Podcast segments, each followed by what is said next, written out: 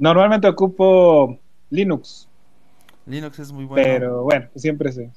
Bueno, pues ya estamos al aire. Muy buenas noches. Muchísimas gracias por. Ahora. Dice que si lo quiero terminar, no. Apenas empecé. Muchas gracias por, por reunirnos. Eh, pues ya a quienes me conocen, pues eh, soy eh, Iván Cermeño, mejor conocido en TikTok como el tío Cermeño. Y pues mi contenido principalmente es enfocado hacia la deconstrucción, aunque manejo algunos otros temas, principalmente lo salvaje que es el capitalismo y eventualmente la vida de un adulto autista. pues ahora sí, ¿gustan presentarse ustedes? Adelante. Yo soy Yatsin, mi proyecto es disidencia masculina en TikTok. Mi contenido se basa mucho en hablar acerca de la teoría feminista y una teoría que es colaborativa con el feminismo, que son las nuevas masculinidades. También llego a tocar ciertas partes de los temas del colectivo LGBT desde una postura en la cual son cosas que los hombres heterosis deberíamos de aprender y también debemos cuestionar y apoyar y a colaborar a estas causas.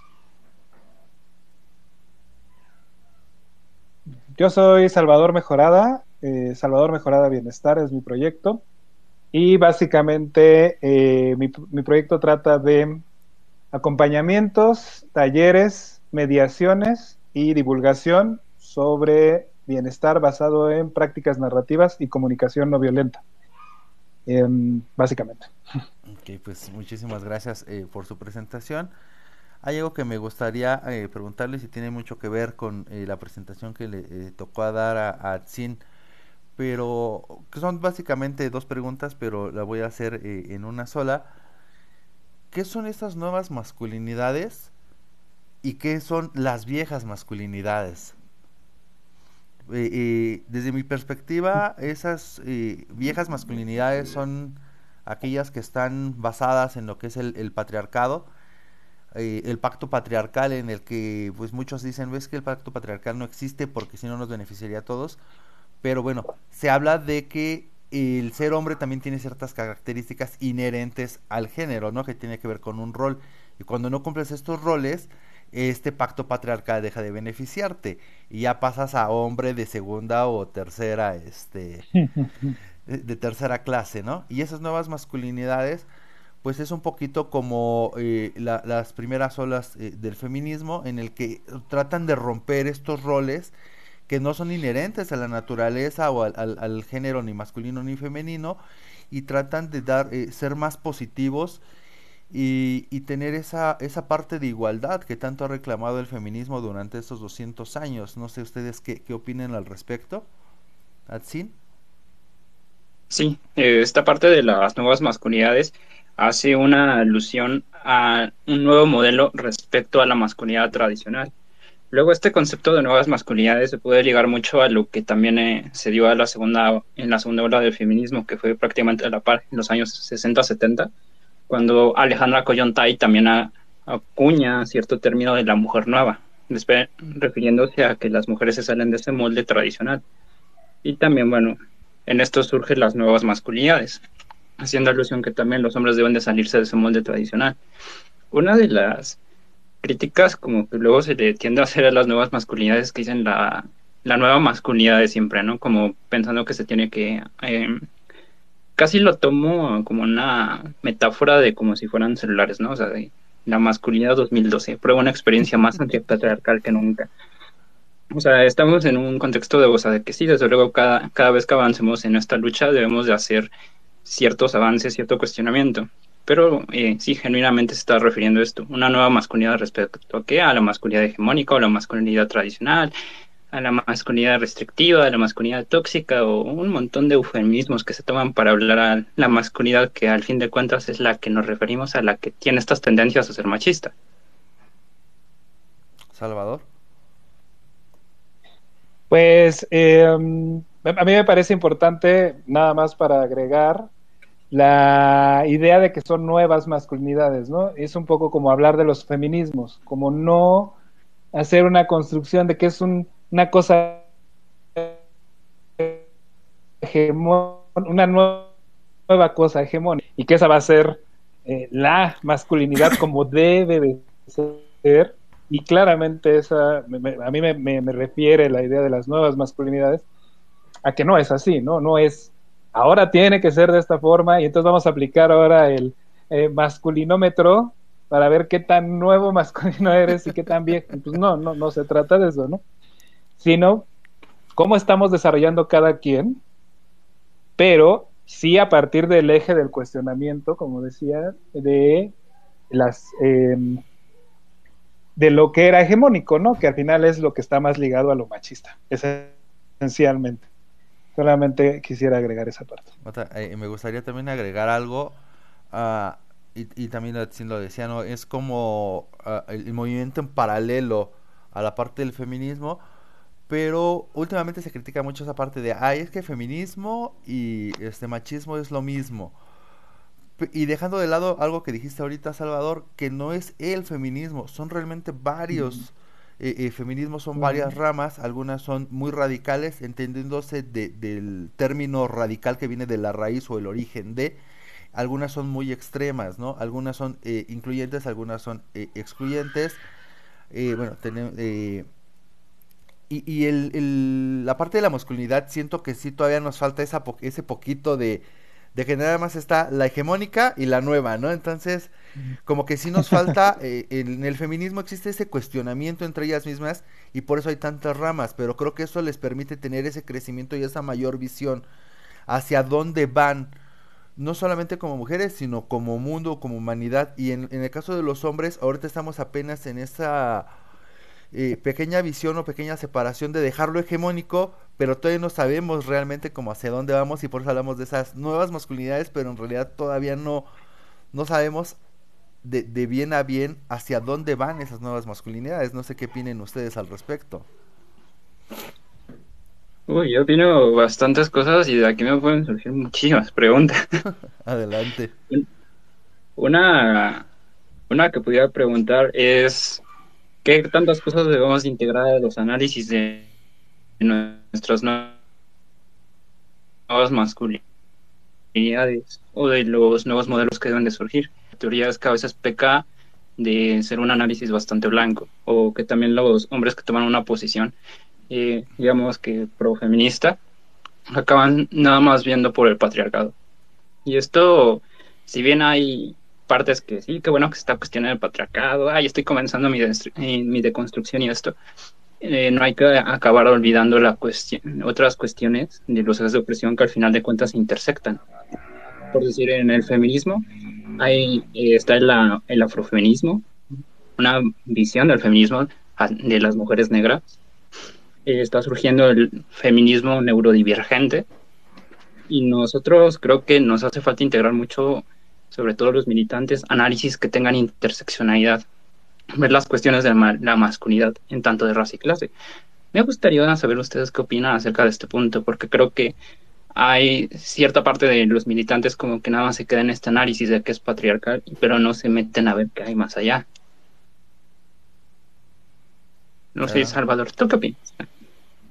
Pues me, eh, me parece súper importante justamente porque de repente como lo mencionas, eh, hay un activismo que está muy ligado a replicar lo que el feminismo ya ha dejado muy claro que no es deseable, que es violento y demás, ¿no? Y como dices, ah, bueno, es un, una nueva masculinidad que, rechaza el, patriarcado. Pero ¿qué más, como decías, dentro de esta interseccionalidad, qué más hay en esta nueva masculinidad? ¿Qué, qué aspectos podemos cuestionar?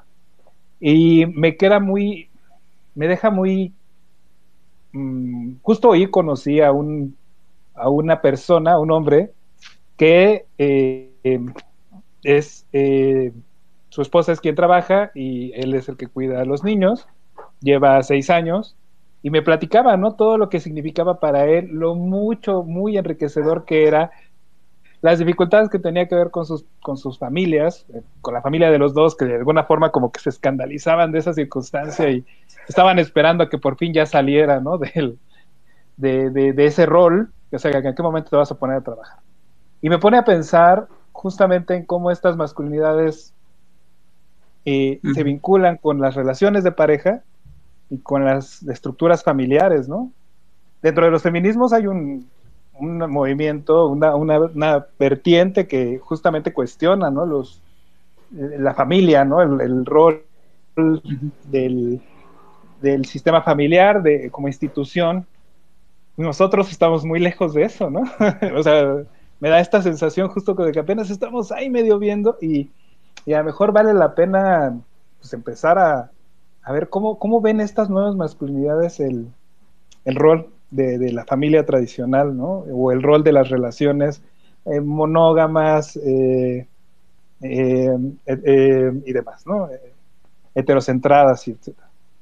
Es, es, interesante esa parte, Entonces, ¿no? Eso, eso es, me parece súper interesante. Porque estas nuevas uh -huh. masculinidades no solamente deben de ser antipatriarcales, sino deben de saber también pro, pero pro qué, ¿no? Entonces, esta prodivergentes, eh, pro, fa, pro, familia o pro decisión o pro qué, ¿no? O sea, es lo que decía hace rato. Sí existen esas nuevas masculinidades, pero ¿hacia dónde apuntan? O sea, sabemos a dónde no queremos caer, ¿no? Sabemos que ya no queremos caer en esa eh, eh, heteronorma eh, y, y, y, sumisión de aquello que no se ajuste a la heteronorma, ¿no? Pero hacia dónde vamos, y aquí hablamos de cómo el, el dejar los mitos del amor romántico y hablar de un amor ra más racional, y no solamente el amor hacia nuestras parejas, ya sea una relación hetero o no hetero, sino también a nuestros hijos, a nuestros padres, porque antes, por ejemplo, el cómo ibas a abrazar a tu papá, o sea, con tu mamá no había problema, ¿no? Pero cómo vas a abrazar, cómo dos hombres se van a dar un abrazo, ¿no? ¿Cómo se van a dar un beso? Entonces, ¿qué sí se debe hacer? Bueno, ¿qué sí se debe hacer? Pues tener estas, eh, este rompimiento de roles y generar nuevos. Participar en la crianza, el, ok, te, sabemos que, que hay un, un, grado índice de abandono paternal. Bueno, ¿por qué? ¿Qué estamos haciendo mal? Okay, sabemos que los matrimonios, a la familia no está funcionando, el matrimonio no está funcionando, pero te, no nos vamos a divorciar de nuestros hijos, porque al final con ellos hay un vínculo. Entonces, no aquello, pero sí a esto otro, ¿no? Entonces, uh -huh. se están rompiendo esos moldes, pero ¿qué nuevos moldes vamos a estar diseñando? Ahorita ya hablaba de estos dos, ¿no? No me divorcio de mis hijos, un amor eh, más racional que romántico, pero eh, se me viene, recuerdo que Emilip Social decía, le preguntaba, ¿no? Que por qué los hombres de alto valor quieren tener una mujer a su lado y las mujeres de alto valor no quieren tener un hombre a su lado. Y ella explicaba palabras más, palabras menos y algo bien crudo. Dice, es que un hombre de alto valor necesita alguien que le haga las cosas que él no está haciendo, ¿no? ¿Qué es esto? Los, los roles del hogar. Dice, y una mujer de, de, alto valor ya dejó eso. Dice, entonces el hombre le termina estorbando porque le genera una carga que es la que ella se quitó en su deconstrucción, ¿no? Entonces, como hombres también debemos de ver eso, que debemos de, de querer una pareja que vaya de la mano de nosotros y que si decide uno de los dos quedarse en casa, que sea bajo un convenio y no sea por un rol o una imposición cultural, sino porque hubo ese convenio entre la pareja. Eso es lo, lo, que opino de, de, estos nuevos roles que debemos de ejercer en esas nuevas masculinidades. No solamente el, ah, soy antipatriarcal y ya. Me gusta mucho eh, que nombremos este tema de qué sí, porque justamente les quiero preguntar sobre un concepto que no tiene mucho tiempo que, conozco, que es el concepto de valor sociosexual. Eh, rápidamente, la idea es cuál es mi valor simbólico a la hora de conseguir pareja, ¿no? Entonces, ahorita que mencionabas este tema del, del, hombre de valor y ese tipo de alto valor, pienso mucho en este tema de cómo dentro de estas nuevas masculinidades también, bueno, evidentemente estamos replicando una cuestión capitalista, ¿no? Eh, eh, neoliberal y demás. Entonces, de repente, al hacer este traslado un poco al estilo de Bourdieu, de capital simbólico. ¿Cuál es mi capital simbólico? El valor sociosexual que tengo al, momento de conseguir pareja. Pero además, ¿qué estoy buscando? ¿no? ¿Cómo, qué, ¿Qué es lo que se supone que yo voy a conseguir al relacionarme con hombres o con mujeres? ¿A qué le estoy dando valor? Entonces, un poco la pregunta es, ¿cómo ve, cómo ve si creen que esto es pertinente dentro de esta búsqueda de nuevas masculinidades? hacer este cuestionamiento que pareciera que es personal, pero como lo personal es político, claramente está atravesado por ahí algo muy específico. Entonces esa es un poco mi pregunta. Mi punto de vista es que es muy importante entender por qué nos relacionamos con nuestros con quienes nos relacionamos, a partir de qué valores, porque eso está, nos relacionamos a partir del amor romántico, no solo por, por replicar el, sistema, sino porque lo hacemos a partir de eso, ¿no? ¿Para qué me relaciono con esta chava 20 años menor, eh, que es atractiva, eh, su valor sociosexual es alto, o por qué con este hombre 20 años mayor,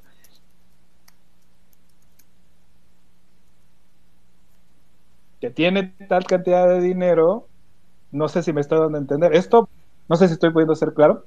Entonces, esa es mi pregunta. ¿Cómo, ¿Cómo observan este tema del valor sociosexual y de cómo escogemos nuestras relaciones con hombres o con mujeres em, a partir de eso? Eh, Atsin, me gustaría saber qué piensas. Es una pregunta que me deja pensando bastante desde que la estabas planteando. Eh, me vienen así como que bastantes cosas a la cabeza. En primera, me genera como cierto duda como cuantificar a una persona en tanto de su valor, en, tanto que tan, atractiva nos puede ser o que su potencial de pareja. Puede ser que a lo mejor mi, mi análisis eh, tenga cierto tinte moral o cierta, un cierto prisma de cómo yo veo estas cuestiones de interacciones interpersonales.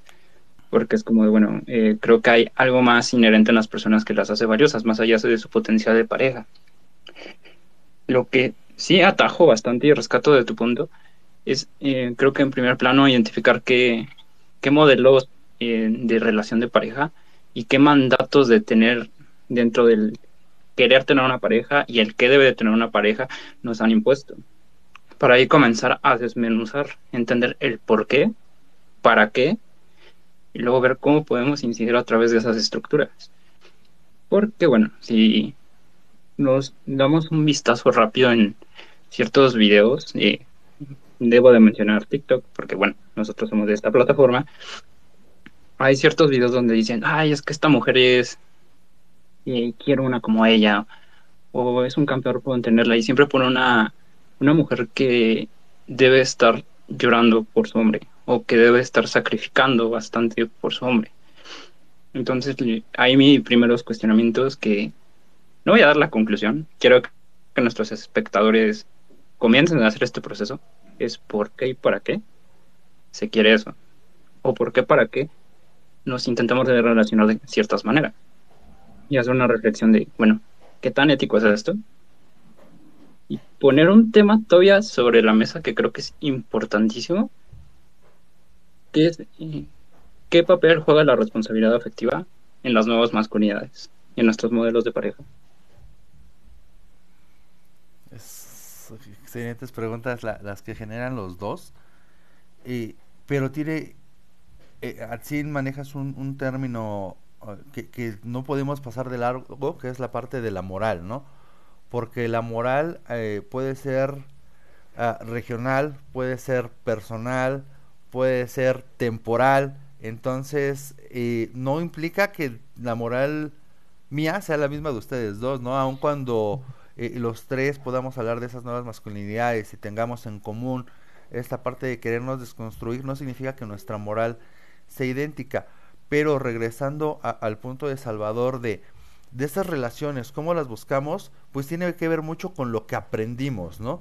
De niños, ¿qué se nos enseñó? Ah, pues es que debes de tener muchas novias para que seas este un hombre, un, macho, ¿no? Es que debes de buscar a las más guapas y las más buenotas y etcétera, ¿no? Entonces dejamos de lado eh, la parte de la responsabilidad afectiva de no tienes una pareja con la que vayas de la mano, o sea, tienes un alguien que está contigo en este proceso, pero que al final es un humano de un nivel debajo de ti porque tú lo estás escogiendo como si fuera una mercancía en la que te gustaron sus ojos porque te enseñaron que culturalmente que los ojos claros son bonitos y que pues no importa y entre menos eh, hable mejor y entre menos lea mejor y entre menos sepa mejor porque es el clásico, ¿no? Calladita te ves más bonita y me gusta cuando callas porque te ves como ausente, ¿no? Entonces, son, detalles que parecieran como insignificantes, pero al final sí tienen esta importancia porque nos los enseñaron desde niños. Y esta deconstrucción, pues también se basa en cosas que conocemos, pero empieza en la primera en la introspección, ¿no? De, de poder cuestionar tus paradigmas personales, de decir, bueno, eso me conviene a mí. Y la mayoría se quedan de, eso me conviene a mí porque nos enseñaron desde chicos que primero tú, después tú y al final tú, ¿no? Pero si decides tener una relación de pareja o una relación eh, eh, de amigos o del tipo de relación que quieras, pues debes de ver que ambas partes salgan beneficiadas. Entonces, a mí me gustaría preguntarles a ustedes, ¿cómo empezaron ustedes esa introspección de decir, esto que estoy haciendo está mal y no puedo seguir replicándolo?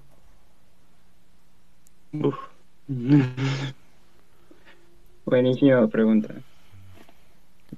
Siento que es la, eh, la parte incómoda por la cual ciertos hombres incluso no inician su deconstrucción. O sea, de que no tienen el valor como de encarar esa parte de, decir, la estoy regando. Y pararse a pensar, pues eso, desde cuándo la he estado regando y de qué manera, y qué tanto pudo haber afectado a otra persona. Eh, yo este acercamiento que pude tener a los primeros, digamos, a la deconstrucción, eh, tuvo que ver por ciertos temas de violencia de género en, los cuales estaba involucrado en un movimiento estudiantil, donde la demanda eh, acerca de las peticiones que se exigía que se atendieran bien este tipo de situaciones. Entonces, pasas a ver que no es algo que como lo piensan, que son casos aislados. Eh, escuchaba eh, a compañeras que decían, bueno, es que a mí me pasó esto, y de repente otra se paraba y decía, es que a mí también me pasó, y de repente tenías a la mitad o tres cuartas partes del salón diciendo, es que a mí también me pasó. Y ahí comienzas a reflexionar y comienzas incluso a cuestionar a tus mismos amigos. llega una parte que creo que y cuando topas y te escaneas a ti mismo es un golpe fuerte el darte cuenta de tus machismos también creo que también una parte incluso más fuerte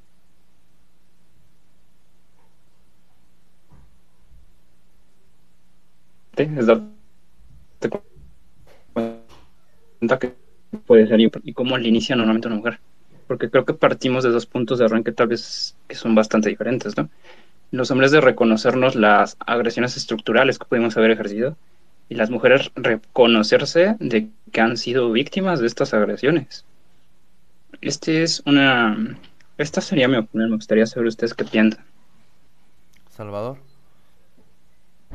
Yo puedo decir que fueron varios, varios momentos. Un primer momento, curiosamente, fue, yo era muy fan de Nirvana, del grupo Nirvana, y el vocalista Kurt Cobain tenía un discurso que tendía al feminismo y era muy extraño, ¿no? En su tiempo y desde su postura, hacía muchos cuestionamientos sobre la sobre violencia, no utilizaba las palabras que ahora son súper comunes para nosotros, no utilizaba la palabra de construcción, claramente, no decía explícitamente soy feminista, pero contaba anécdotas, ¿no? De cómo mis amigos querían que tuviera relaciones con esta persona y yo no quería.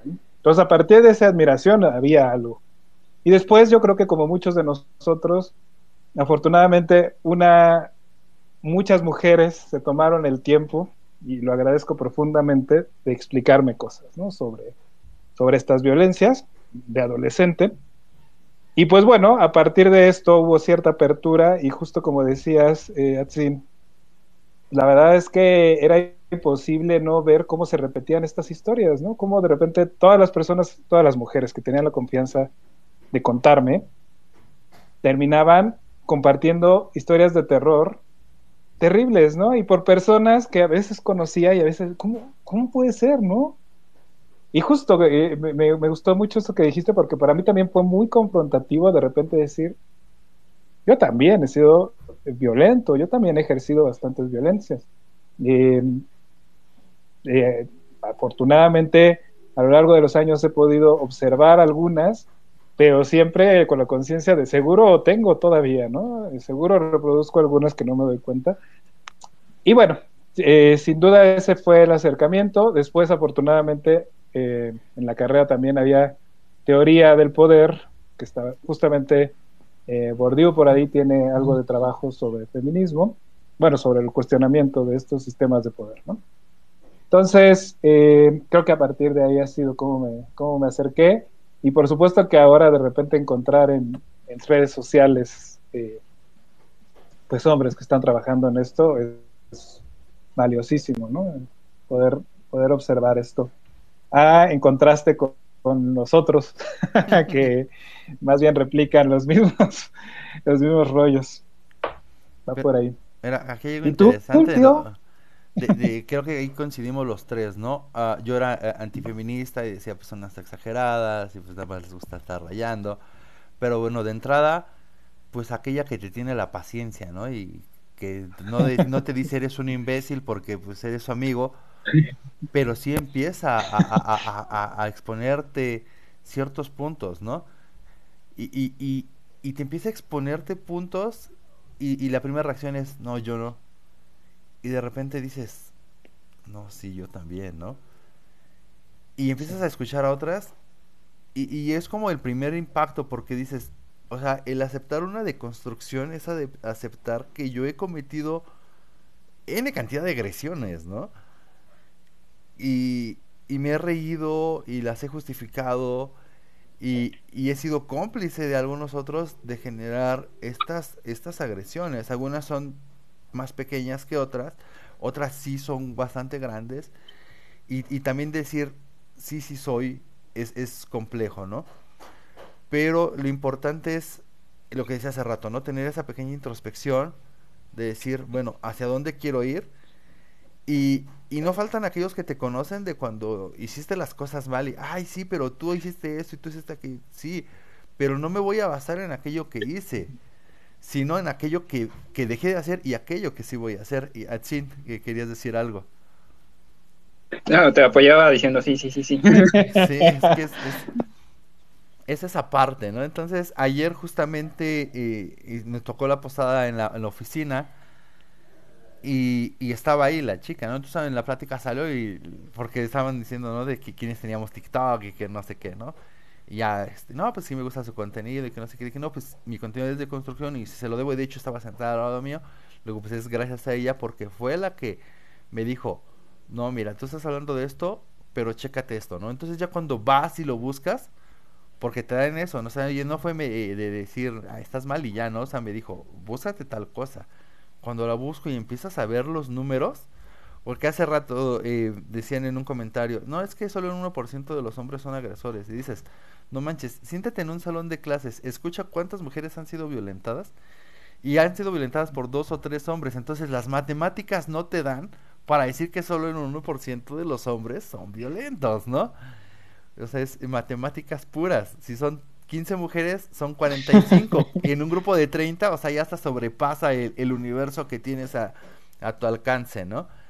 Porque no te estás contando tú dentro de esas estadísticas, de que tú también lo has hecho. Sí. Sí, sí, sí. Me gustaría preguntarles, mmm, no sé si me estoy saltando el turno, no, pero... Sí, vas, vas.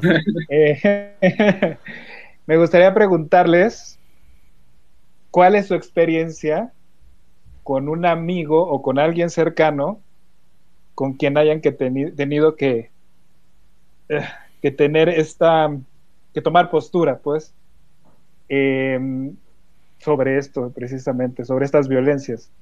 Yo les comparto que uno de mis mejores amigos de toda la vida, muy, muy cercano, la verdad es que tuvo una vida difícil y lo conocí toda desde las desde la secundaria.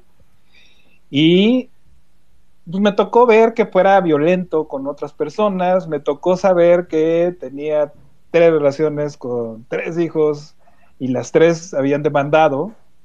Pero pues siempre hay con cierta distancia, así como de, no, no quiero saber mucho porque, híjole. Pero pues sí me llegó a tocar una última vez en donde un, su pareja me escribió para decirme que estaba ahí este, pegándole a la pared, ya saben, el clásico. Y, y sí, al, no, no, a la tele por el fútbol, pero, Pero sí, sí, sí, ese tipo de cuestiones, ¿no? Y de que se iba a matar y todo el rollo. Y pues me tocó decirle, salte de ahí, no tienes que estar con él. Eh, yo sé que puede ser violento, no creo que debas de estar ahí.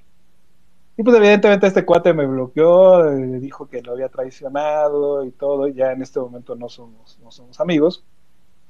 Pero pues fue algo muy duro para mí porque de verdad era como mi hermano, ¿no? Eh, había muchísimo afecto de por medio y un conocimiento de toda su, de, su historia, de, de dónde venía esta violencia, pero aún así pues yo no pude no tomar postura, ¿no? Me hubiera sentido realmente muy mal en ese momento ya. Seguro antes dejé pasar cientos, pero en ese punto ya era irreversible.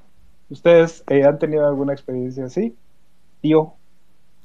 Eh, sí, de hecho, ahorita que platicabas, eh, tengo un amigo igual, bueno, tenía de la secundaria, de hecho hicimos un chat, éramos nada más como cuatro, y, mi amigo, pues de repente siempre en sus borracheras, siempre me mandaba mensajes y me metaba la madre y se ponía así bien loco, ¿no? Yo ni le contestaba.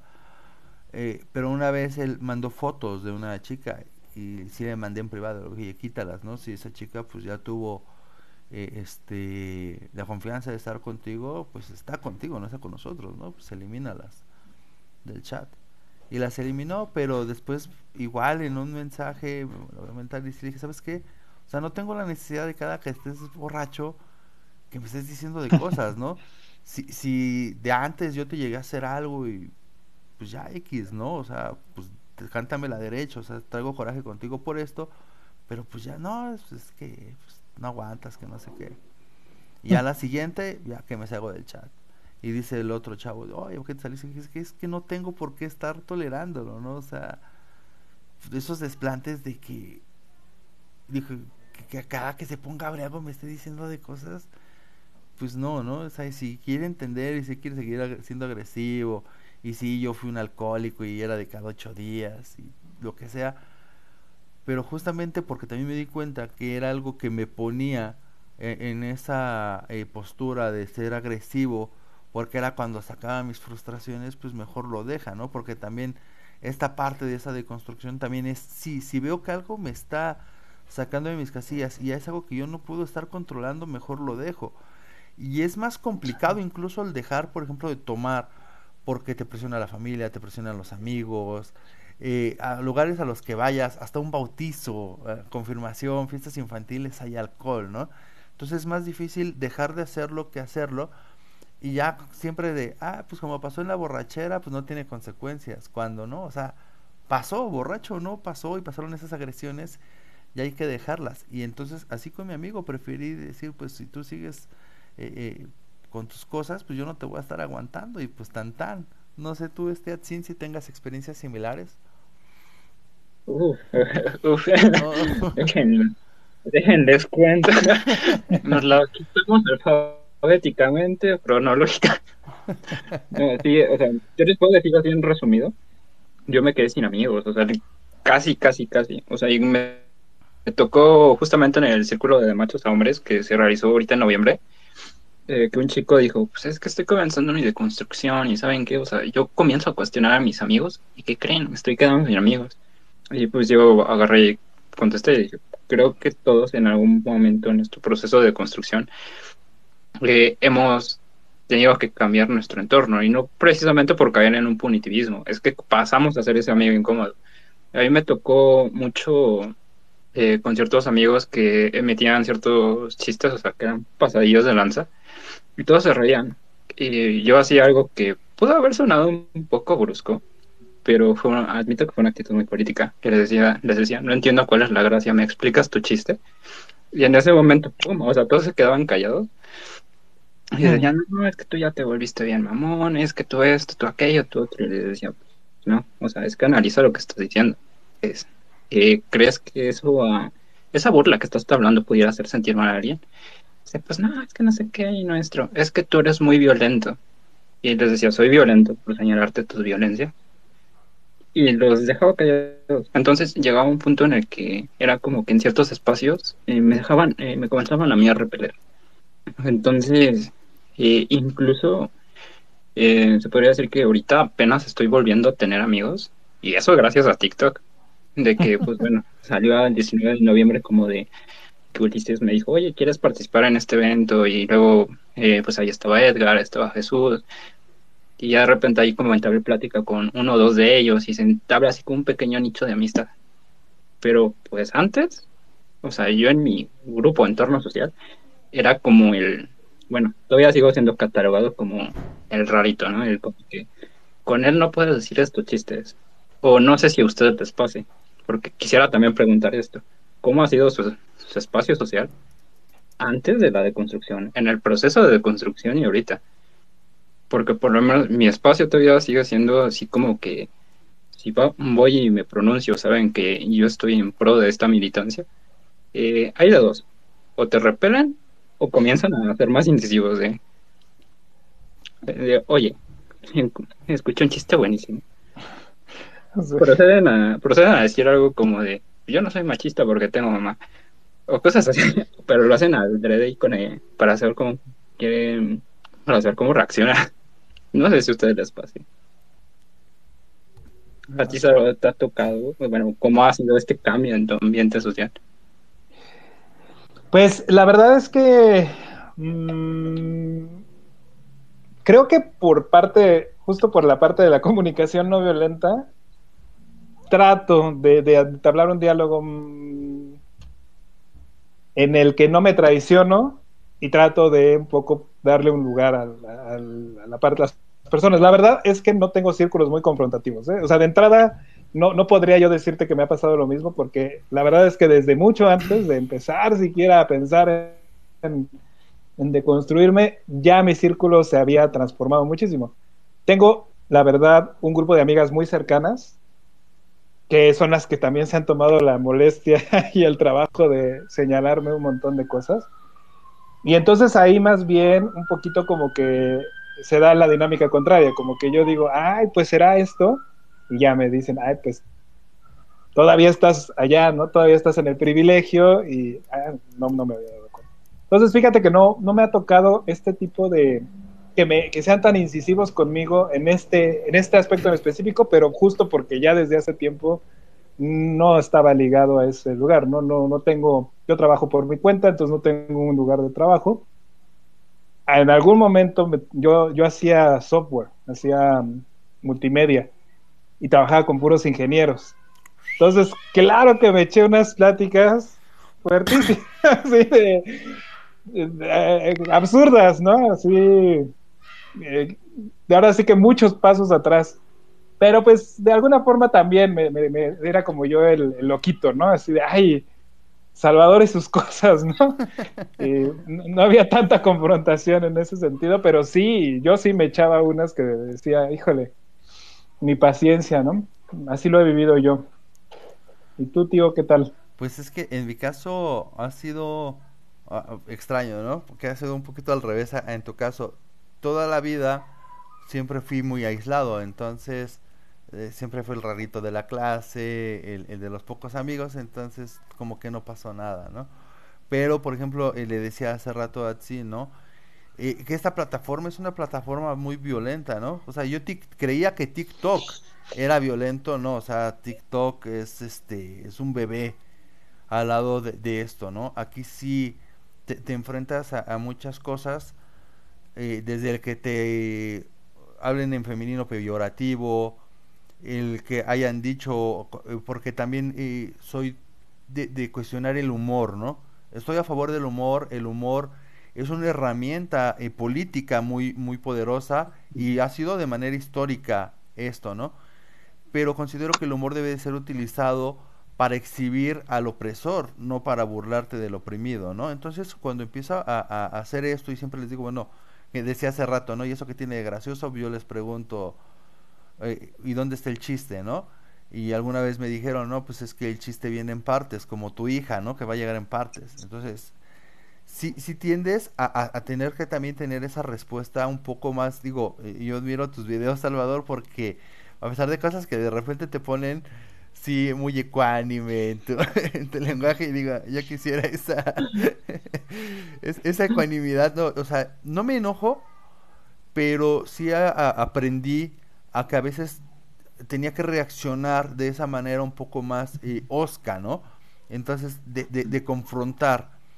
Y ha sido más ahorita en la plataforma que, en la vida. Y de, más chico, pues eh, al revés, me tocó esa parte de por encajar, pues empecé a entrar en esos círculos eh, eh, violentos en lo que se, te burlabas de aquellos que no entraban en, en, tu hegemonía grupal, ¿no? Porque también existen esas hegemonías. Entonces a mí fue lo que me pasó y ahorita pues, aquí en TikTok es donde eh, trato, porque si me dicen, ay, ¿cómo tienes tanta paciencia? Pues sí tengo paciencia, pero también cuando he tenido que reaccionar de una manera, eh, digamos, agresiva, no me enojo porque es eso, no, me enojo, pero sí muestro esa, eh, esa cara de, de, o sea, ¿tú crees que nada más tú puedes ser agresivo? O sea, también de este lado podemos ser agresivos, porque también dentro de esa masculinidad hegemónica existe de, ah, no, pues nosotros somos los, los alfas, somos los fuertes y todos los demás son débiles.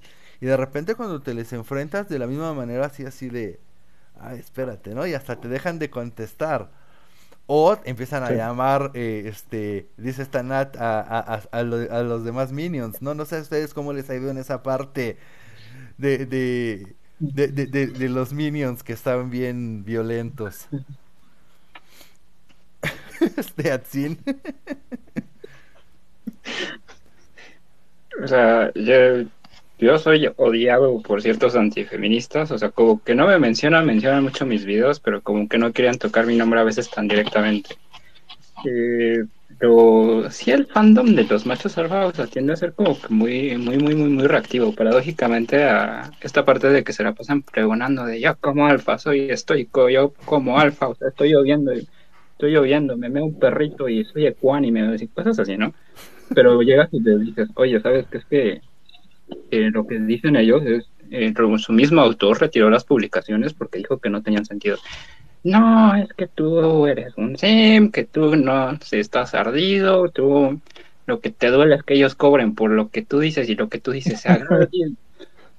o sea, eh, no les miento, este, me etiquetaron hace poco en un video donde decían que los hombres deconstruidos teníamos una casa con una posirga ah, y que en nuestro tiempo libre deberíamos de hacer ejercicio y de leer. O sea, yo no, yo en el primer momento, sí en mi mente pasó así como, como me están funando, o bueno, me están insultando, ¿no? Porque todavía llegó un vato y me robó. Se disidencia y masculinidad entra en ese estándar. Y yo, bueno, después de un momento, o sea, cuando estaba haciendo la respuesta, porque iba como a cuadrar todo lógicamente, me dije, espérate, o sea, esta persona ni siquiera ha entrado a tu casa, ni siquiera sabe qué haces en tu tiempo libre, ni siquiera tú conoces sus videos, pero él sí conoce los tuyos. O sea, como que hay cosas ya bastante a personal. Y se me hace como chistoso ya en una parte, y también por otro lado es como, después de eso sintiera como que doy dos pasos y debo voltear atrás a ver si no estoy un mini compa observando qué estoy haciendo en tiempo libre. no sé a ti, cómo estoy ahí. Yo, yo nada más tengo una anécdota al respecto que es, eh, no tanto con, bueno, sí, sí, como con un grupo de, de, personas, pero había uno en particular que constantemente estaba escribiendo.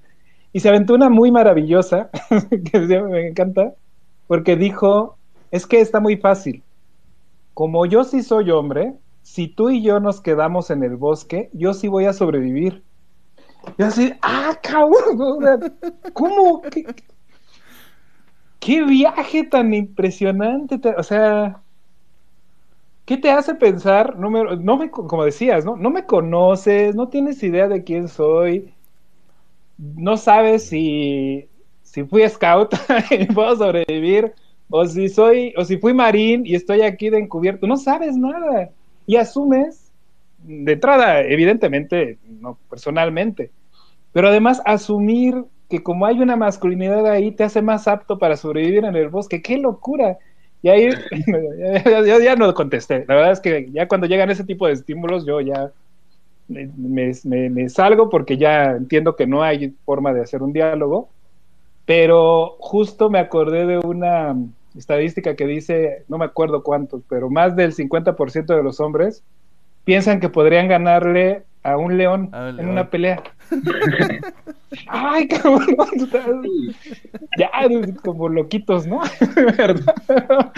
¿Qué, qué, qué onda con eso? Muy, muy delusional, muy...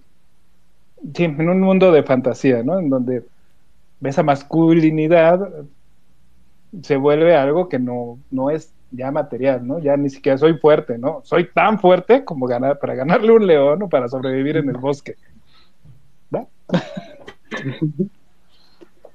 Ahorita, eh, perdón, eh, que, que manejas eso de, de, león, ¿no? Y de este mundo eh, de ilusiones eh, que genera la masculinidad hegemónica, se me venía a la mente también aquellos hombres que han sobresalido a lo largo de la historia, dejando a la sombra a sus parejas, a sus esposas principalmente, cuando ellas realmente fueron las que hicieron cosas. No tenemos eh, recientemente a Carl Sagan, ¿no? Que es, pues, no, hace mucho que murió. Tenemos a Einstein, eh, tenemos a un montón de escritores, eh, tenemos a un montón de, de, de, de escritores y de repente muchos hombres en esa ilusión de, ah, es que los hombres alfa y el mundo nos debe todo, ¿no? Porque todo lo hemos inventado nosotros. Pero cuando le rascas a la historia encuentras estas historias. Entonces, no sé ustedes qué otra eh, mundo de fantasía consideran que el, el patriarcado ha generado en torno a, a, a la realidad social. No, yo soy una, eh, una metáfora de una manera muy chusca cuando te dicen antes cazábamos mamuts Generalmente los hombres no cocinan porque eh, lo consideran un espacio femenino. Ergo, no saben agarrar ni un cuchillo. Ergo, por lo tanto, no, ni siquiera saben agarrar una lanza. o sea, es la, es la primera fantasía, ¿no? O la, también esta parte de que dicen, no, es que yo te voy a enseñar cómo entender a una mujer. Y les ponen el canon del hombre más guapo del mundo. Es que a mí no me gusta, porque no es tan masculino. Es que te están diciendo que ya les gusta eso que te hace pensar que eso es lo que a ellas les gusta. Ya, y parten de, no, es que eso no les debería de gustar. Como estas fantasías de que, que realmente es lo que le interesa al mundo, ¿no? Hay otras cuestiones. bien, Salvador, cosa. Continúa.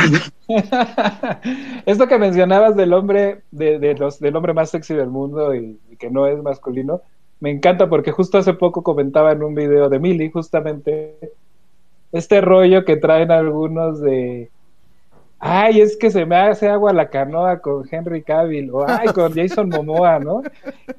Y hay como también algo medio, medio curioso, ¿no? Porque pues es un juego, no, no, no, no, me, no me puedo dejar de acordar de los juegos un poco homoeróticos de, de, de a los adolescentes, como que, ah, sí somos muy masculinos y pues, nos picamos, no como, como que eh, hay esta, esta relación extraña entre, esta masculinidad eh, hegemónica, uh -huh. ¿cómo llamarlo? ¿no? Medio confuso yo creo para ellos, ¿no? Porque podrían decir abiertamente, pero pues me gustan, a mí me gustan los hombres masculinos y me los quiero, les quiero dar un beso, quiero que sean mis amigos, no sé, pero, pero no, no va desde ahí, va desde un juego ahí medio, medio, medio raro. Eh, um, más bien no muy transparente, ¿no? No, no muy, no se, no se atreven a dar el paso de decir, sí, la verdad es que sí, sí, me gusta, eh, a lo mejor, tú te, tenía un amigo que en algún momento llegó y me dijo, yo me di cuenta que me gustan los hombres, pero no me los quiero dar. O sea, me gustan, me atraen, y ya, pero no, no quiero tener nada que ver con ellos. Está súper bien, o sea, a lo mejor es un acercamiento a algo o no, esa es tu postura y está muy bien. Pero justo en esta, en esta masculinidad hegemónica, parece que no hay lugar para eso y que estas pues estas curiosidades se dan a través de estos juegos, ¿no? De estas bromas o de estos toqueteos o de estas formas, ¿no? Eh, creo que ahí hay una fantasía, una, una fantasía de lo que debe de ser y que no te permite, ¿no? Transitar, pues, a lo mejor tus deseos o tus intereses o tus curiosidades. Por otro lado, eh, este tema que nombraban de la me encantó la metáfora de que yo cazaba mamuts, cazábamos mamuts y no puedo agarrar un cuchillo, no puedo agarrar una escoba, no, sé cómo hacerlo, pues, claramente no, seguro no, ¿no? Em, también este, este, este juego extraño que hay entre, no sé ustedes cómo lo hayan vivido, a mí me ha tocado mucho el tema de eh, los hombres no tienen sentimientos, porque justo es a lo que me dedico, a hablar de, la parte de la, de la comunicación no violenta es eh, la relación que tenemos con nuestros sentimientos y nuestras necesidades. Y me ha tocado un montón de personas que dicen, no, pero pues es que yo, yo, no, a mí no me importan los sentimientos. Así como, o sea, ¿cómo no? ¿Cómo puedo yo trabajar con esto si tú piensas que no te importa, no te no me importan los sentimientos, es su forma de decir, no siento que debería de tenerlos. ¿No? Es un poco como, no voy a decir que no puedo y que no lo hago porque me da miedo, no, lo que digo es, no me importa eso, ¿no? Tampoco me atrevo a decir, no los tengo, porque claramente los tengo, sería en los hombres que a mí me podría parecer anticuada y que en este quehacer que tengo me lo encuentro constantemente. Me parece pues, muy curioso, ¿no? Así es, este, se me viene a, la parte, ¿no? Que también tiene que mucho que ver con lo que es la positividad tóxica, ¿no? Que igual no tiene que ver mucho con las nuevas masculinidades, pero igual está muy de moda, ¿no? Del, del todo el tiempo tienes que estar bien, ¿no? Entonces, ese, ese todo el tiempo tienes que estar bien no te permite que y, es, y es el doble, eh, eh, la doble presión como hombre porque de por sí me enseñaron que los hombres no lloran y ahora me dicen que todo el tiempo tengo que estar bien. Entonces cuando me siento mal no tengo ninguna ruta de escape, ¿no? Y si no genera... Y, y regresando a la primera pregunta, ¿no? ¿Hacia dónde van esas nuevas masculinidades? Pues de entrada también a mostrar nuestras emociones, a, a dejarlas fluir. Porque estas dicen, es que los hombres nos suicidamos más. Pues sí, porque no tenemos herramientas socioemocionales y si no las vamos y si no trabajamos esas herramientas socioemocionales, el único escape que vamos a tener pues es la automorición. No no no no nos dejan más camino y nosotros no hacemos una, una mejor ruta. No sé ustedes qué, qué opinen sobre esto.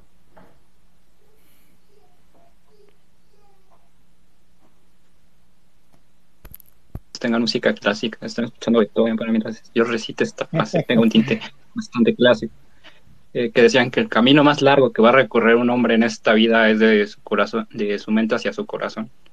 Y esta, bueno, esta parte, no, es que tienes que ser siempre fuerte, creo que también entre esa parte de la fantasía, ¿no? O sea, nadie puede ser siempre fuerte y también dentro de sus mandatos, pues no siempre se puede ser líder, no siempre se puede ser asertivo, no siempre se se está siempre de un lado, hay una parte donde te vences.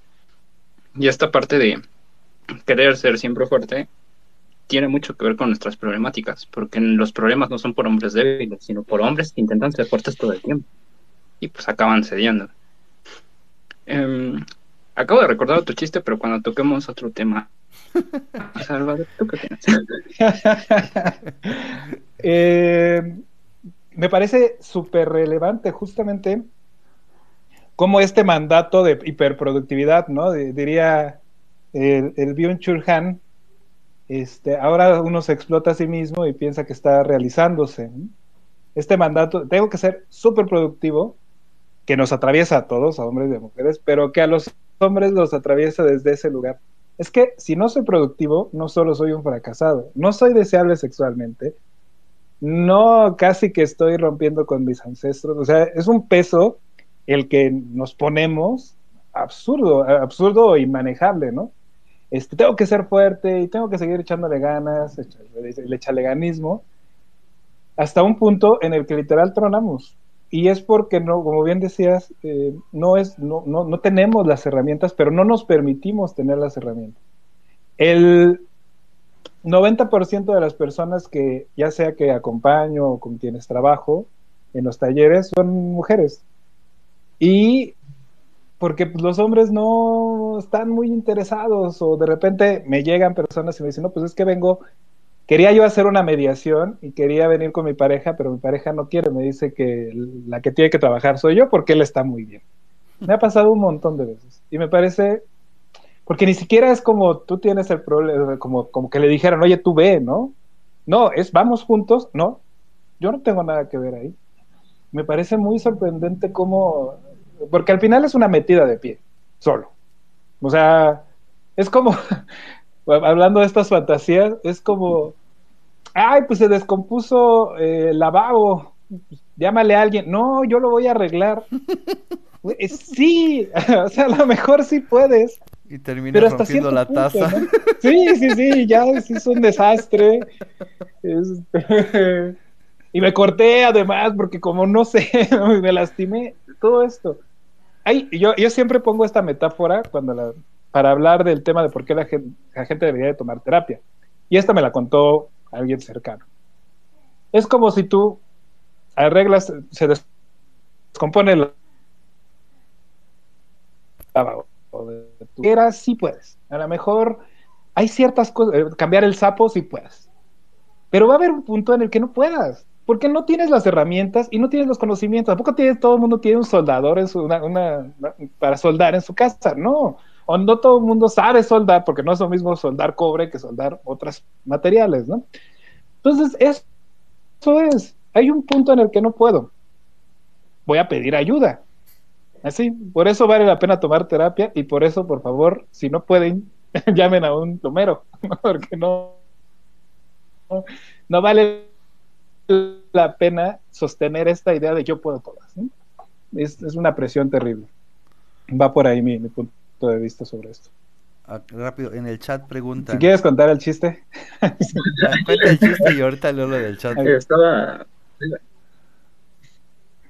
estaba recordando mucho una, un análisis que, ah, dos análisis que había hecho a profundidad acerca de, de la homofobia y las personas reflexionan a todos nuestros espectadores que imaginen una discusión entre dos hombres. Eh, pongan el escenario que ustedes quieran. Ahora, procedan a ese escenario dejarlo totalmente negro todos esos diálogos que se están virtiendo en esa discusión fácilmente pudieran entrar en el guion de una novela homoerótica.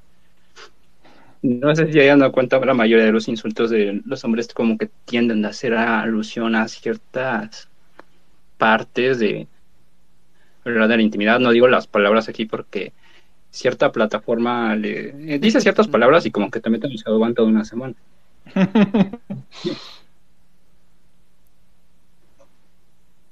Y también otra cosa que me hace reflexionar mucho esa parte es que los hombres como que tienden a hablar de la homosexualidad y uno de sus argumentos buenísimos era de esto, eh, no, es que cierto actor se casó, ah, ese debería de ser yo. Pero cuando en la vida real están de frente de una situación en que un hombre genuinamente se interesa en ellos, les genera cierta aversión. Porque dentro de esta parte de hegemonía, la homosexualidad es bien aceptada siempre y cuando sea instrumentalizada como comedia. Es por ello que también vemos que todas las personas estaban una parte de decir, es que una buena representación de la comunidad trans es la hermanastra fea. Pero, o sea, ¿por qué las personas que no eran parte del colectivo LGBT pensaban que ella era una buena representación? Porque la, la hermanastra fea es instrumentalizada como comedia. Y si bien hay ciertas mujeres trans que no tienen este espacio, pero que hay mejores representaciones de cómo cuadrar a una mujer trans. Es lo que estaba pensando. Eh, esto estaba deducitando en este tiempo en que genuinamente comencé a divagar. Perdonen un poco. ¿Ustedes han deducitado esta parte? De que a lo mejor eh, ciertas posturas que tomamos en qué es correcto qué no es correcto, nada más parte de lo que nosotros como hombres, sin entender la visión de las otras personas. Esa es mi parte. Eh, Salvador, ¿tú qué pensarías al respecto de todo esto? Híjole, em, fíjate que dentro del tema de las prácticas narrativas se asume, ¿no? Esta, este este de, tema de el discurso, la historia única. Eh, esto que yo sostengo como lo que debería de ser. Y eh, como es lo que debería, y estamos muy acostumbrados al tema de, del juicio de lo que debería y no debería de ser, eh, yo, me, yo lo sostengo, sostengo, cuando digo sostengo, uso esa palabra porque me suena a que sostienes algo y cansa sostener cualquier cosa. Entonces sostengo esto, hago un montón de esfuerzo por sostenerlo eh, contra todo y al final ese sostener no me permite relacionarme con otras historias. No, no, me, no me permito observar la riqueza que puede haber en otras experiencias. Entonces, eh, me parece un tema más allá de lo, del juicio que pudiéramos hacer, así como, ah, es que no eres abierto y así, me parece que es terriblemente aburrido, terriblemente aislante, no poder, no, que no podamos permitirnos acceder a otras historias, que nos mantengamos sosteniendo la historia única y entonces de repente entender estas otras visiones, ni siquiera visiones, estas otras experiencias, que podría ser súper enriquecedor, ¿no? Como, ¿cómo lo habitas tú? ¿Cómo habitas el mundo desde esta, desde esta identidad, ¿no? Por ejemplo, nos lo perdemos, ¿no? O sea, pues es muy triste para mí también como observar cómo en este sostener esta, esta narrativa dominante de las masculinidades hegemónicas, pues nos perdemos de un montón de mundo, nos, montemos nos perdemos de un montón de experiencias. No sé si, si por ahí va un poquito la, lo que comentabas. Sí, el poder tener conciencia de que a veces los discursos de los hombres nada más tienden a ver cómo ellos ven el mundo, pero no empatizar con la parte que realmente está viviendo el problema. Me gustaría saber qué está pensando el tío Cermeño acerca de este tema. Que es, eh, eh, digo, estaba leyendo el chat, pero también haciéndole caso a ustedes.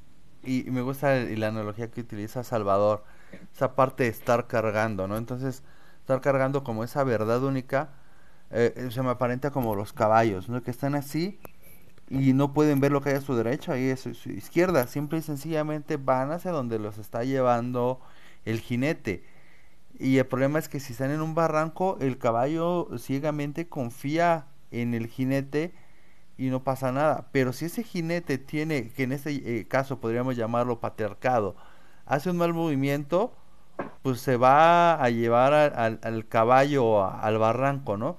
Y a veces nos pasa eso, no queremos quitarnos esa para voltear a ver a los lados y, saber si realmente estamos en un lugar seguro. y con la misma analogía que utiliza Salvador, de estar cargando esta verdad única. Cuando la sueltas, tienes la necesidad de estar cargando algo, pero ya no sabes, y, y, regresamos a lo que hablamos en el principio, no sabes ahora qué tienes que cargar, cuando en realidad ya no tienes que cargar nada, ¿no? Puedes caminar sin esas cargas y hacer tu viaje más ligero, pero es, es, es bien complicado quitarse ese peso de encima. Y bueno, les leo lo que eh, dice, dice doctora Reba, ¿Cómo ayudar a tu pareja hombre a que exprese más sus emociones como mujer sin invadir? Y Saruchis dice, ¿cómo hacemos con los esposos? ¿Cómo podríamos guiarlos? Aquí, bueno, las dos se refieren a cómo hacer con los esposos y tiene que ver con dice Salvador, no llegar solas. Yo diría que la única manera que tenemos, bueno, que tenían las mujeres es decírnoslo de frente de no estamos bien. Mi esposa en algún momento me lo dijo, no estamos bien y vamos al psicólogo, ¿no? Y pues vamos al psicólogo y lo hacemos, pero también tiene que ver ellas qué tan dispuestas están en aceptar la respuesta de no, no quiero y saber si realmente merece la pena seguir con alguien que no está dispuesto a crecer junto con nosotros o que nos quiere dejar todo, bueno, en ese caso dejarles a ellas toda la carga. Yo creo que eh, sería como que esos dos, eh, ese único camino, hablarles derecho, pero estar conscientes de que van a tener que tomar una decisión ellas de decir, ¿vale la pena seguir aquí a pesar de que él no quiere cambiar? O mejor doy vuelta a la página y a lo que sigue. No sé ustedes qué piensen, ¿Eh, Salvador. Yo, yo estoy de acuerdo contigo. Creo que es muy importante que a la hora de, de, mm, guiar, usaron la palabra guiar, tengamos esta, podamos conectar con el otro, ¿no? Podamos, mm, con, eh, cuando digo conectar, estoy hablando justamente de que cuando, cuando yo llego y digo, oye, es que eres, eres eh, un machín terrible y pues, no, lo, no, lo, vas a lograr. muy probablemente la respuesta que obtengas sea rechazo, ¿no? ya, ya, te, ya te mordieron las feministas, ¿no? Ya, ya te estás volviendo en ellas, así como el meme del niño, ¿no? Que, que ve algo y se convierte en eso, así. ¿Cómo podríamos hacerlo? Desde, desde mi tema, desde el tema de la comunicación no violenta, yo creo que es súper valioso hablar de tus necesidades. Esto lo platico muchísimo en los talleres. La esencia es muy sencilla, un poquito como lo que contabas.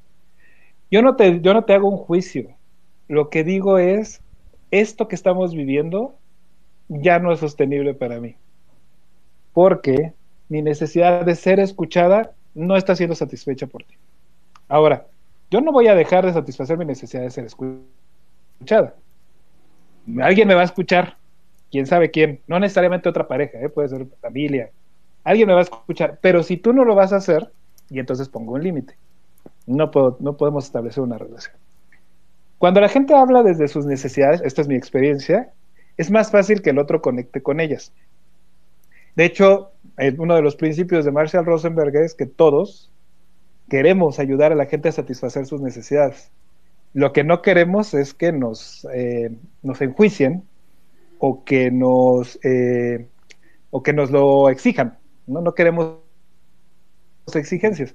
Pero la mayoría de nosotros, y, y lo he comprobado muchas veces, nos, nos gusta, nos podemos sentir muy sensibles. Y creo que lo que contabas va un poquito por ahí, como, oye, es que esto no está bien. Y a lo mejor, entonces lo que propondría es que comenten eso, que se hagan ustedes mismas la pregunta, ¿qué no está bien en esto? y que hagan la petición específica. Esto no está bien. Necesitamos resolver. Atsim. ¿Cómo? Creo que esa es una buena forma, no lo vamos a lograr. Ahí me deja pensando bastante, ¿no? porque siento que el, el tope, y creo que eh, la persona que tiene más experiencia aquí en eso eres tú, Salvador, ¿no? Me imagino que el tope siempre es como ver si el hombre quiere ser vulnerable. Entonces ahí como que es la parte preamular, porque me imagino que en este tipo de situaciones la disposición de la mujer es particularmente echarle todas las ganas. Pero, ¿qué pasa cuando tú quieres echarle todas las ganas y la otra persona no está dispuesta a corresponderte el esfuerzo? Yo me imagino que es un contexto que ha de ser sumamente cansado y también ha de ser sumamente frustrante. Creo que sería pertinente como hablar de ese tipo de situaciones como para hacer un tipo de reflexión acerca de em, cómo nuestra poca vulnerabilidad puede afectar la calidad de nuestras relaciones interpersonales como hombres. Y yo, per se, per se, no, no sabría cómo guiar bien este proceso porque no tengo, digamos, las herramientas para poder decir, guiar y orientar a una pareja a lo más que sé es que sí, debe de haber una comunicación pacífica, no, no hablar desde el juicio y evitar desdén, evitar un señalamientos, el sarcasmo, tener cierta empatía y cierto tacto. Es lo que me deja bastante reflexión esta parte y también eh, son los temas que genuinamente me, generan un poco de pesar en tanto de ¿qué calidad de relaciones eh, los hombres estamos generando con nuestras parejas? Ah, doctora eh, Reba dice, yo me refería a ayudar a confrontar sus emociones personales, no solamente con cuestiones de pareja. Esa parte también es bien interesante porque lo comentábamos ahorita, ¿no? Como hombres se nos enseñó a guardarnos esas emociones. Yo, por ejemplo, aún en mi proceso de construcción, cuando ya le cuento a mi pareja, cuando ella ya se dio cuenta de que algo está mal, o cuando ya de plano ya no, no lo puedo hacer, ¿no? Entonces, ¿cómo eh, eh, es... Eh, no, no, no, sabría responderle y creo que igual que este... Atsin te dejaría, te pasaría la pelota ahí, Salvador, respecto a eso. creo que una de las razones por las que no expresamos nuestras emociones, estamos socializados para eso como hombres, pero estamos socializados a través de la violencia. No, no, no hables porque no seas, eh, por ejemplo, ¿no? A, mí me decían eso, ay, no seas porque lloras o porque te quejas o porque lo que sea. ¿Qué? cosas así bien absurdas como, ay, llegué bien cansado porque caminé tres horas. Ay, no seas, ¿no? Este, ay, yo camino seis. y por supuesto que toda la vida me confronta muchísimo. Entonces no vale. Lo que yo siento no vale. Esto le pasa, nos pasa a hombres y a mujeres, pero a los hombres nos pasa desde la violencia. Lo que yo siento no vale, y si siento, entonces estoy, algo está muy mal en mí. Entonces, yo tampoco, yo no me atrevo a, decir como fórmulas, estaría yo muy mal, pero sí quisiera compartir un punto de vista. Creo que algo que ayuda mucho a todas las personas y en particular a los hombres a poder nombrar sus emociones es estar en un espacio seguro hacerles saber que no van a ser violentados. esto me conmueve porque, porque realmente es sorprendente cuando trabajas en los talleres o, así, cuando los hombres se dan cuenta de que ahí no se les va a juzgar, cómo eh, cambian completamente esta persona, no completamente, no, no, es algo que pase en un momento, pero por supuesto que sí, así voy, voy tanteando, ¿no? Un poquito como un cachorro herido, así como de, ay, a ver, y si digo esto, ay, güey, no me juzgaron, no, no, no, no, no, no me lastimaron. A ver, voy a decir esto otro, y de repente se convierte en un espacio seguro y la cantidad de historias dolorosísimas que, habitamos de repente tienen un lugar en donde contarse.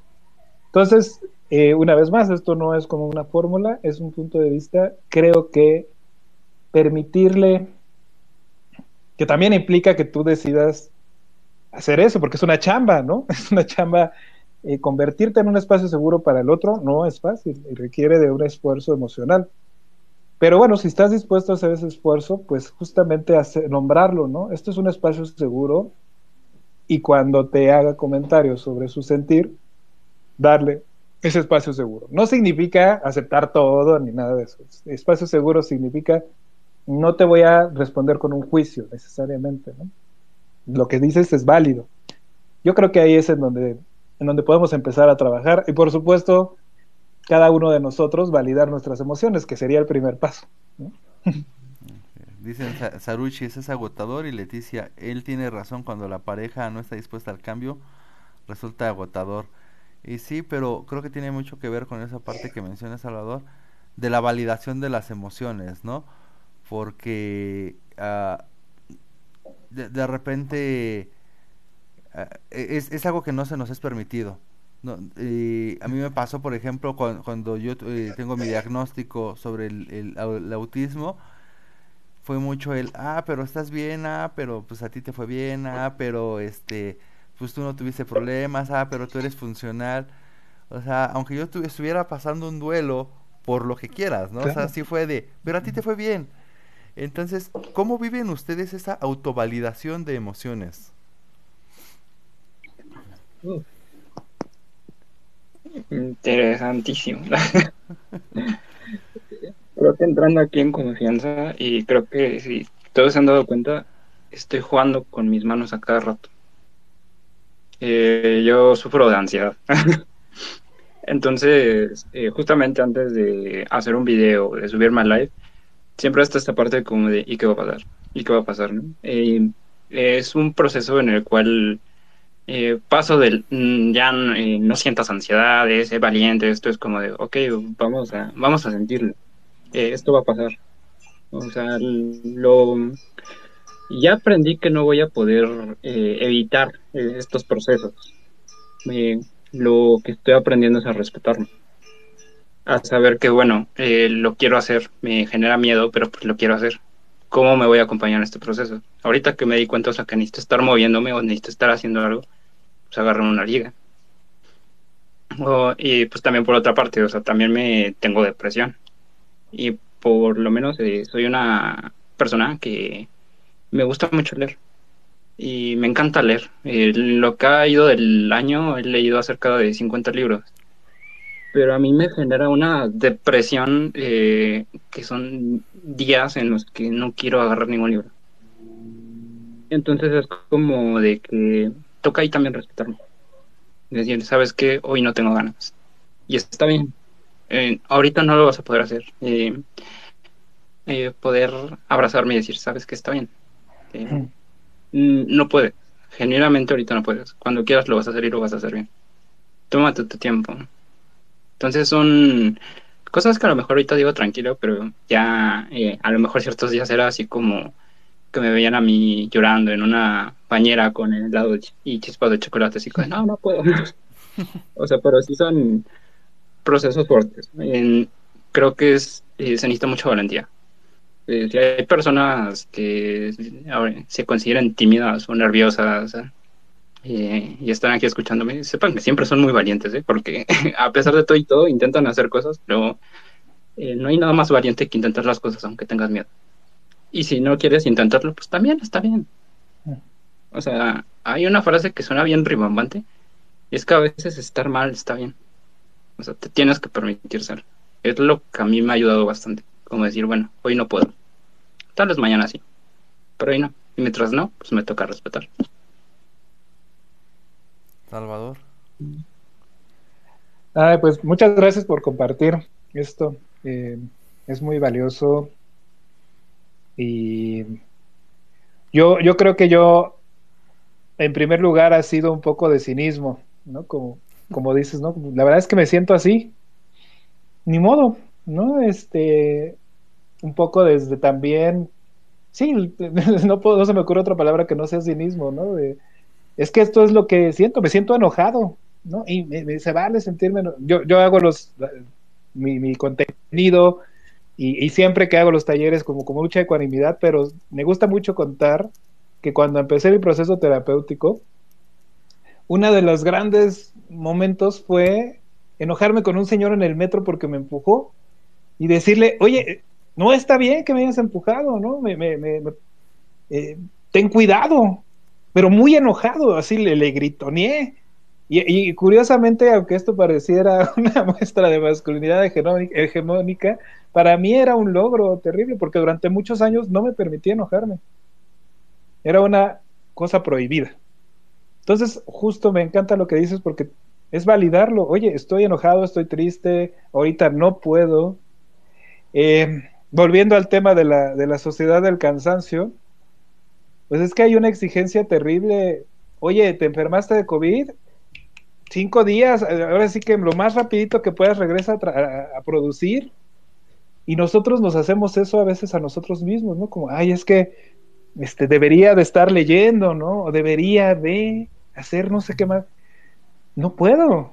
Eh, validar y decir, hoy no puedo, hoy me siento así, híjole, es, y coincido contigo, es súper valiente poder validar lo que sientes. Es, un, es algo que se fortalece. Mi, mi, metáfora es que es casi como empezar a hacer ejercicio. Las primeras veces es bien raro. Ay, ay sí dije que no, ¿no? O sea, me sentía mal y este, no me paré, o, o, sí me paré, pero o dije, no voy a ir a la fiesta. Esas, esos momentos son bien raros. Y conforme va pasando el tiempo te fortaleces y de repente ya se vuelve más fácil, ¿no? Hasta que llega un momento en el que empiezas a ser, yo creo, autocompasivo, ¿no? Yo siempre, algo que pasa muy curioso con las personas con las que trabajo es que dicen, es que yo me trato, este, no, pues yo soy súper buena onda con mis amigos y con mis cuates y todo, y soy súper cuidadoso, y si se sienten mal, y luego cuando lo trasladamos a uno mismo, somos súper exigentes, ¿no? Somos bien tiranos de nosotros mismos. Entonces, creo que ahí sería para mí este proceso muy de eh, empezar a tratarnos como, como tratamos a las personas que amamos, ¿no? Con esa compasión y pues con esa validación. Va por ahí. Dice Leti, sí, o lo pueden llamar conchudez, pero es un gran trabajo permitirte no estar bien. Creo que es más difícil, ¿no? Permitirte no estar bien. Es... Nadie nos lo, nos lo enseñó. Ha sido muy difícil. Muy difícil, sí. sí. Eh, me pasó una anécdota muy chistosa con eso. Este, yo en CCH, bueno, preparatoria, o sea, para los que no me ubican que es CCH, este, estaba a punto de participar en un torneo de barras de, dominadas. O sea, ya tenía como, eh, justamente cuando el campeón eh, salió de la generación, o sea, porque él iba en quinto y sexto, yo en primer segundo semestre, cuando hace este cambio de que él se va a universidad, yo paso a tercero o cuarto, este, a siete meses de la competencia yo ya había roto su récord. O sea, literal era nada más este, seguir ese ritmo, llegar y reclamar el campeonato, ¿no? Eh, pasó la desgracia más grande de mi vida, intenté hacer la bandera y hagan de cuenta que mi bracito se hizo así.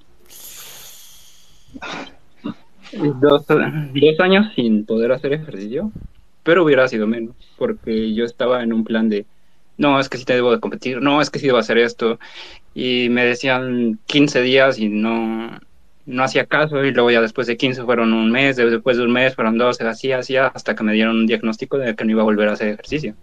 Contra todo pronóstico, o sea, pude volver a hacer ejercicio. Entonces ya después de eso, este, tuvo una lesión en el hombro tiempo después y yo le dije al médico, estoy dispuesto a descansar. Y él se comenzó a carcajear y me dijo, tienes flojera, ¿verdad?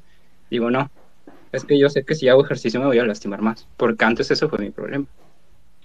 Y creo que esto también aplica mucho para nuestras emociones, ¿no? Hay veces que nuestro bracito emocional nos está pidiendo descanso y eso nos lleva a que nuestra recuperación no tarde dos años. No sé si haya respondido a la pregunta.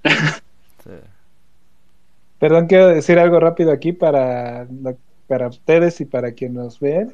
El concepto de higiene emocional y primeros auxilios emocionales esa idea a mí me voló la cabeza. porque justo lo que dices, ¿no? De repente, como yo sé que me tengo que lavar los dientes, ¿no? Para cuidar mi dentadura. ¿Y qué haces diario para cuidar tus emociones? No hacemos nada. ¿Y qué haces el día que te lastimas emocionalmente? Normalmente no reposas, ¿no? Normalmente, es más, le metes más, eh, te alcoholizas o haces un desmadre y terminas lastimándote más, lo que no harías con tu brazo, ¿no? Bueno, que lo hacemos con el brazo, se lo hacemos físicamente, con las emociones, realmente tenemos que dar un gran paso para, para empezar a cuidarlas como deberíamos, ¿no? Exactamente. Pues estamos como a 10 minutos de, de, terminar. Me gustaría eh, eh, que pudiéramos eh, platicar un poco de qué es de lo que nos llevamos de este primer eh, episodio, primer capítulo de, masculinidades positivas, a, dónde nos ven o dónde nos vemos a nosotros mismos en algunos años. Antes de contestarlo, me gustaría escucharles a ustedes.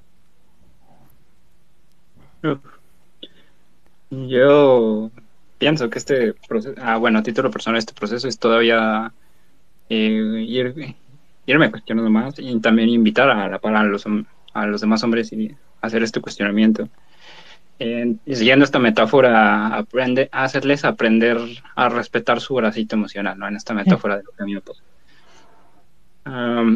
poder generar eh, a un nivel masivo, por lo menos el proyecto que a mí me gustaría dar a entender, es que los hombres podamos ser un espacio seguro para los mismos hombres. Esa sería como mi máxima a lo que pudiéramos llegar con esto es la parte más importante y rescato bastante de todo lo que he aprendido hoy de Salvador, bastante interesante. Muchas gracias por lo que dices y me encantó, me encantó lo que lo, de que los hombres seamos un, lugar seguro para otros hombres, me parece maravilloso. Te voy a citar en algunos momentos porque me parece una, una idea muy poderosa en muchos sentidos. Yo creo que para mí eh, el proceso de seguir entendiendo las violencias que ejercí, que ejerzo, también eh, justo poder, poder dialogar con otros hombres desde estos lugares, ¿no? Y, un poquito, platicaba con uno de, las personas con las que trabajo, que decía, no, pues es que eh, esos creadores de contenido que hicieron el evento, conectan con la banda, ¿no? Y conectan porque hablan de cierta forma, porque dicen ciertas cosas y así. Entonces se planteaba la idea de cómo podrá, cómo podremos conectar también, ¿no? Yo me, yo no sé, pero creo que uno de mis objetivos, algo que me gustaría lograr es encontrar esta estrategia a través de la cual conectar con, con hombres que no necesariamente se encuentran eh, con un trabajo ya hecho, ¿no? Sino personas que a lo mejor nunca se lo han cuestionado y que de repente pueden empezar a cuestionarse y empezar a trabajar en ellos, que al final mi eje central es del bienestar. Yo no me importa que sean mejores hombres o más fuertes o más lo que sea, que tengan bienestar, que es para mí la esencia de este trabajo. Si me dijeras cuál es la esencia de las nuevas masculinidades, procurarnos bienestar a partir de estos cuestionamientos. Creo que esa sería mi respuesta. Sí, digo, eh, cuando escuchaba a, a en ser un lugar eh, seguro, cuando no acababa la frase, eh, pensaba, ¿no? regresamos a los roles, pero cuando cierra con para los otros hombres, sí fue así de ¡pum! ¿no? O sea, me, explotó la cabeza. Porque sí, generalmente dentro de esos creadores a los que mencionas es, ah, que tu pareja se sienta segura estando a tu lado, ¿no? Y yo lo he dicho en algunos videos que como hombres debemos de hacer que, eh, las personas se sientan seguras cuando están a nuestro alrededor. Pero eh, esto que dice Atsin eh, de que los hombres seamos un lugar seguro para otros hombres o sea que yo pueda expresarme libremente con ustedes que alguno de ustedes pueda venir y llorar en mi hombro que pueda contarme sus cosas que pueda contarme sus problemas y que yo no vaya a generar un juicio de valor, creo que tiene mucho más impacto que el, promover incluso e, el, ser antipatriarcal, ¿no? Porque ya es, es, es el desechar el qué es lo que no queremos, ya es pensar hacia dónde vamos, hacia dónde vamos a ser un lugar seguro para otros hombres. Y creo que sería la invitación que, que, que estaríamos dejando eh, el día de hoy para, para los hombres eh, la mayoría de, nuestros eh, eh, views hoy fueron por mujeres. Sin embargo, bueno, pues se, llevaron aquello, ¿no? De pues vayan y hablen con ellos y háganlo de manera directa. Entonces, sé que ese mensaje va a llegar y, y, pues la invitación está ahí. adelante, Edson, ¿querías decir algo? no, estoy en la Ok. Pues no sé si quieran agregar algo antes de despedirnos. Gracias por la invitación al espacio. Fue una plática bastante enriquecedora, bastante amena. Reímos, aprendimos, entramos en un lapso de sentimentalismo bastante necesario. Yo también agradecerles muchísimo, de verdad que me parece súper importante y también fue muy, muy enriquecedor para mí. Y agradecerles pues, el espacio seguro. Pues entonces, eh, si ustedes mismos lo quieren y alguien más quiere unirse, en ocho días eh, nos estaremos viendo eh, nuevamente en el mismo horario por el mismo canal y esperemos que cada vez seamos más aquellos que estemos en este espacio y que cada vez se generen más espacios de este tipo porque si nos hacen, no puedo decir le hacen falta, no, nos hacen mucha falta. Es un abrazo fraternal a los dos y a, a las chicas que nos dieron. Bye.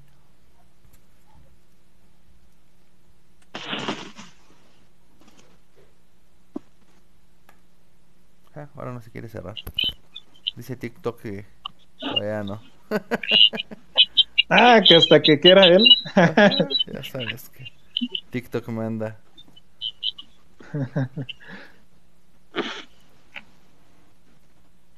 Ahí está. ¿Traemos envío?